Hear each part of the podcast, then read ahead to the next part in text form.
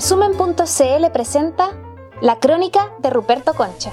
En estos momentos en Hong Kong puede estar jugándose la paz mundial si las violentas protestas separatistas anti-chinas desafían una vez más las prohibiciones de Beijing. Y si Washington cumple las amenazas que lanzó Donald Trump, en que mencionan incluso la aplicación, fíjese usted, de una respuesta nuclear en defensa de la libertad. ¿Qué quiere decir eso de una tal respuesta nuclear? ¿Será una bomba atómica o una simple pompa hueca de aquellas típicas de la diplomacia del secretario de Estado Mike Pompeo? Nada está muy claro, excepto que el enfrentamiento provocado por Washington contra Beijing está llegando ya a su punto crítico. Y para Estados Unidos la coyuntura parece más bien perdedora.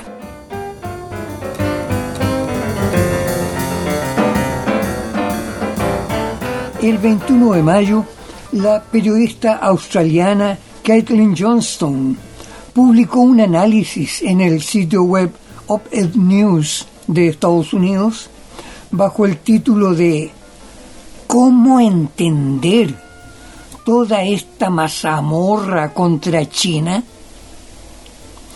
Con mucho sentido del humor, ella cuenta cómo la prensa, las radios y la tele de Australia están sumidas en una furia patriótica contra China porque en un pequeño diario de provincias de China se dijo que Australia hoy es una especie de canguro gigante que se empeña en aprender a portarse como un perro.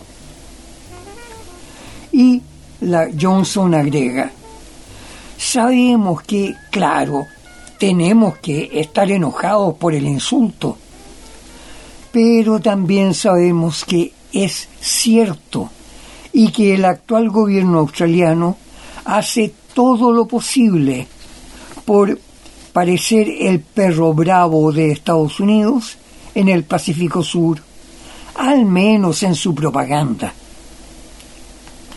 Enseguida ella enumera la lista de países que en estos momentos son blancos de la furia propagandística exigida por Washington. China, Irán, Nicaragua, Rusia y Venezuela, además de Turquía, Irak y Filipinas. Luego se pregunta en qué se parecen todos estos países entre sí. Bueno, solo tienen en común que se han descarriado del rebaño de estados dóciles a los mandatos de Estados Unidos. Es decir, tienen gobiernos inaceptables y por eso hay que cambiar esos gobiernos. Es el imperio, pues, oiga.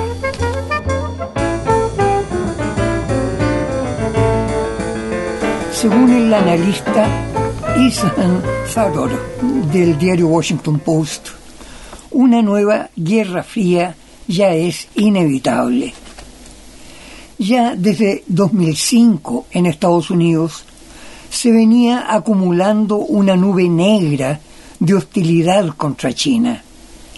Y ahora, con la pandemia del coronavirus, la hostilidad se ha vuelto enconada mientras la enfermedad ha paralizado a casi todo el mundo. Ya el jueves 14 de mayo, entrevistado por la red de la Fox, el presidente Donald Trump declaró que está considerando ni más ni menos que cortar por completo toda relación entre Estados Unidos y China. Cero comercio, cero contacto diplomático. Y si llega a haber contacto, no será nada de amistoso. Según la prestigiosa encuesta PEW, Pew de motivaciones públicas, ya la mayoría de la gente en Estados Unidos está viendo a la China como una potencia amenazante y peligrosa. Y en eso concuerdan la mayoría de los republicanos y la mayoría de los demócratas. De hecho, el candidato demócrata Joseph Biden, que enfrentará a Donald Trump en las elecciones de noviembre, llega a ser más estridente que el propio Trump en sus diatribas antichinas. Es decir, en la millonaria inversión publicitaria electoral, la suma de ambas campañas políticas se ha convertido en una especie de tsunami propagandística que parece asegurar que, sea quien fuere el vencedor en las presidenciales de noviembre, la tarea del nuevo presidente tendrá que ser el enfrentamiento con el superpoderío económico, militar y tecnológico que hoy es la República China con sus aliados.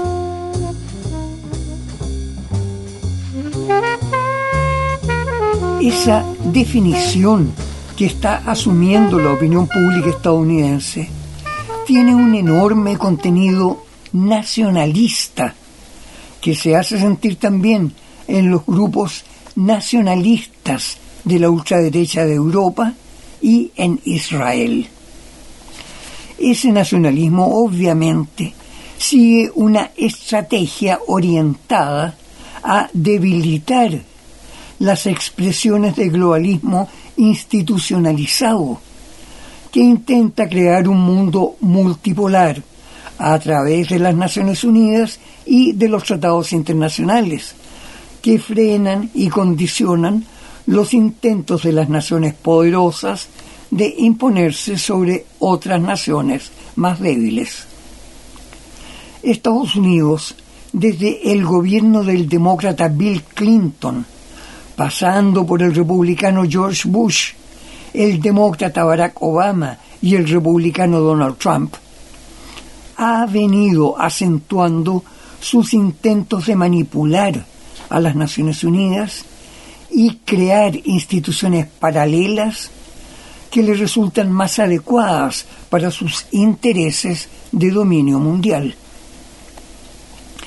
De hecho, la creación de la Organización Mundial de Comercio, por ejemplo, la OMC, fue en sus comienzos un instrumento para reforzar políticamente las capacidades estratégicas mundiales de las grandes corporaciones privadas. A través de la OMC se impuso en gran medida la práctica de reemplazar los tribunales de justicia de los países con los llamados tribunales arbitrales establecidos por las mismas grandes empresas y cuyos fallos están por encima de cualquier otro fallo distinto que pudieran emitir los tribunales de justicia de cada país.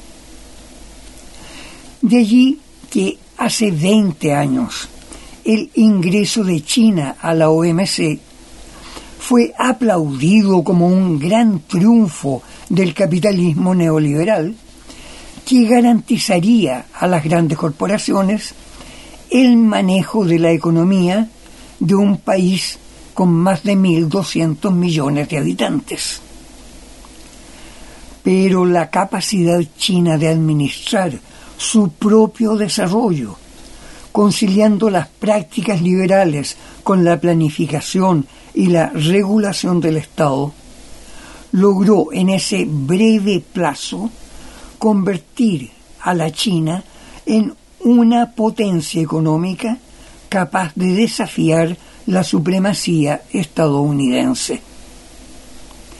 En ese momento, para Estados Unidos, la propia Organización Mundial de Comercio, que debía haber sido su instrumento de dominio, pasó a convertirse en un estorbo peligroso.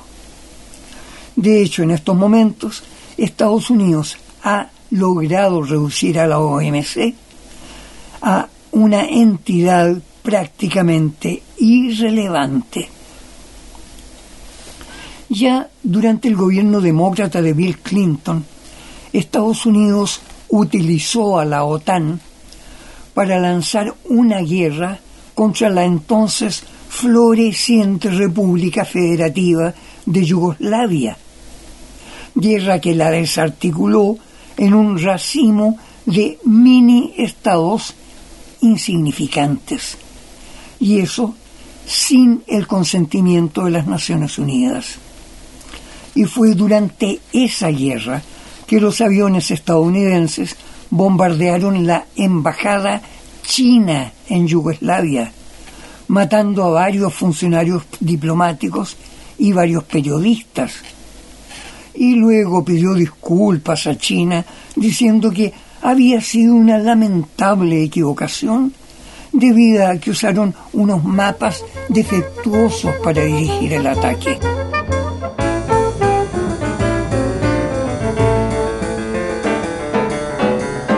Posteriormente, durante el gobierno del demócrata Barack Obama, Estados Unidos arrastró a la OTAN al ataque contra Libia, falseando una autorización del Consejo de Seguridad de las Naciones Unidas.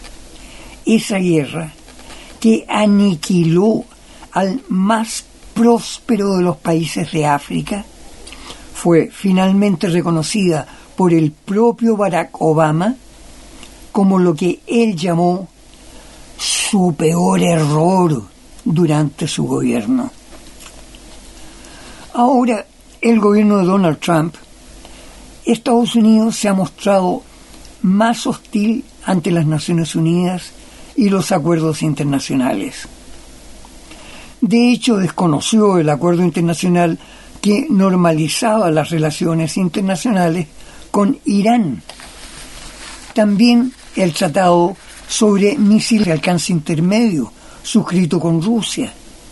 Desconoció las actividades de la Organización Mundial de la Salud y dejó de pagar sus aportes comprometidos.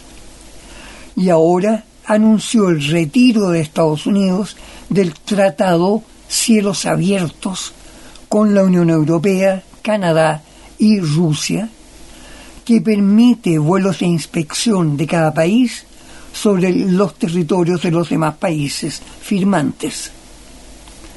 En todos los casos, Estados Unidos se ha presentado haciendo el papel de víctima de abusos por parte de otros signatarios de aquellos tratados o acuerdos internacionales.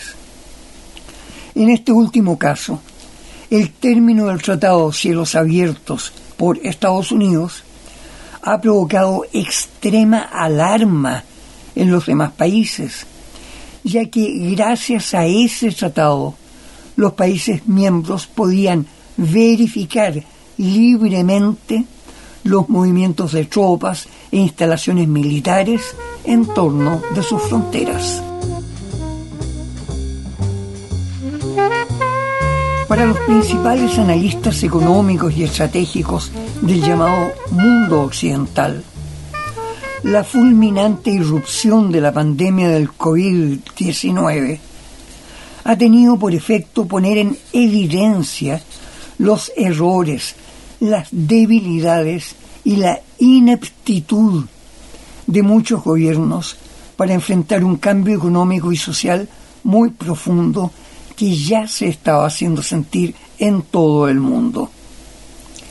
De hecho, en países como Brasil y Chile, las tensiones por la desigualdad de la riqueza habían comenzado a expresarse mucho antes del COVID-19.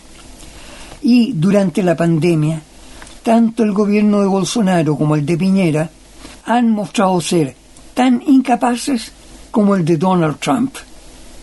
De hecho, la BBC destacó el gasto de más de 12 mil millones de pesos realizado por el gobierno de Piñera en comprar vehículos antimotines en Israel.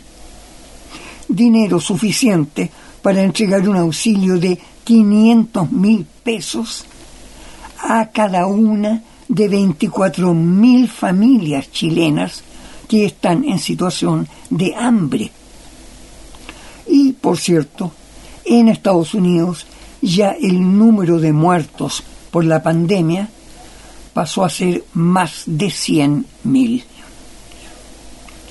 Frente a esa incapacidad está el grupo de los 15 países miembros de la Asociación Económica Integral Regional, que reúne a China, Japón, Corea, los 10 países de la Asociación del Sudeste Asiático, más Australia y Nueva Zelanda. Esos 15 países reúnen a más de 2.000 millones de habitantes y en ellos la pandemia del COVID-19 ya está claramente bajo control y sus economías han vuelto a ponerse en marcha. ¿Qué significa eso?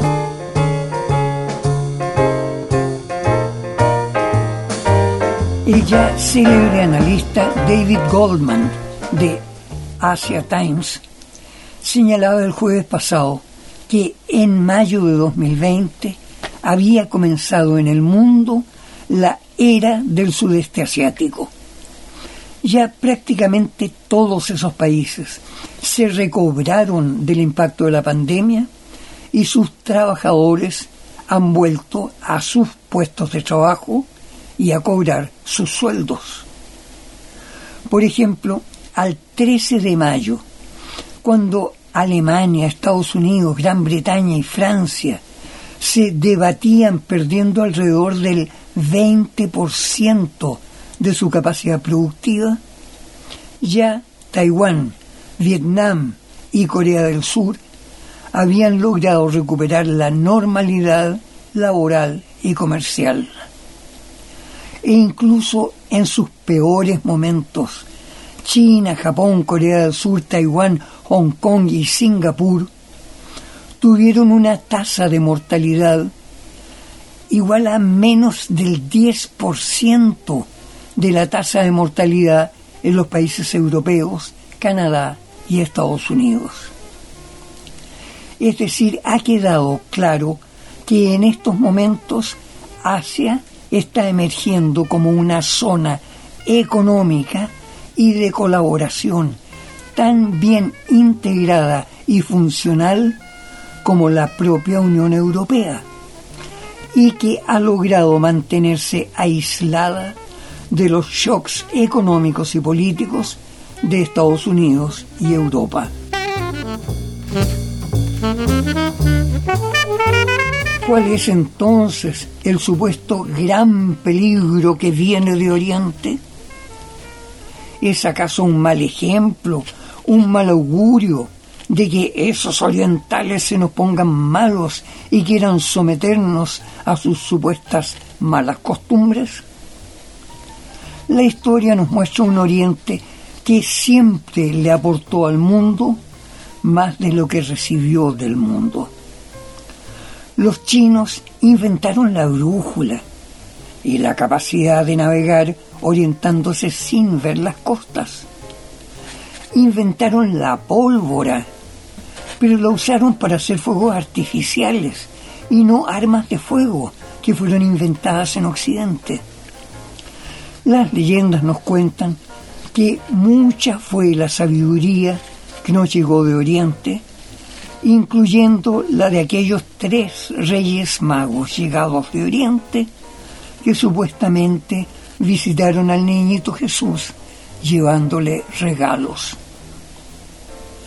En cambio, ayer sábado se confirmó que Estados Unidos está considerando reanudar las pruebas con detonación de bombas atómicas y además que se propone poner en órbita varios miles de satélites capaces de escudriñar en detalle todos los que hacemos los supuestos súbditos imperiales.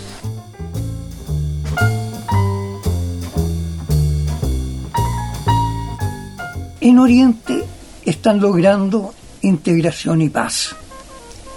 No se trata de que los gobiernos de China o de Rusia sean tan benignos y generosos y que solo se preocupen de generar bienestar para todos. No, ellos quieren obtener ganancia, hacer buenos negocios con buen provecho para todos y en un planeta que podamos cuidar como es debido. No son nada de santos, solo son razonables y les gusta vivir bien. Hasta la próxima gente amiga, cuídense, hay peligro, pero el peligro no viene de Oriente.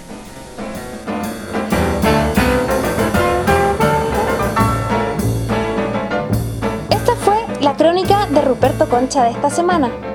Revisa más contenido en nuestro sitio resumen.cl y síguenos en redes sociales.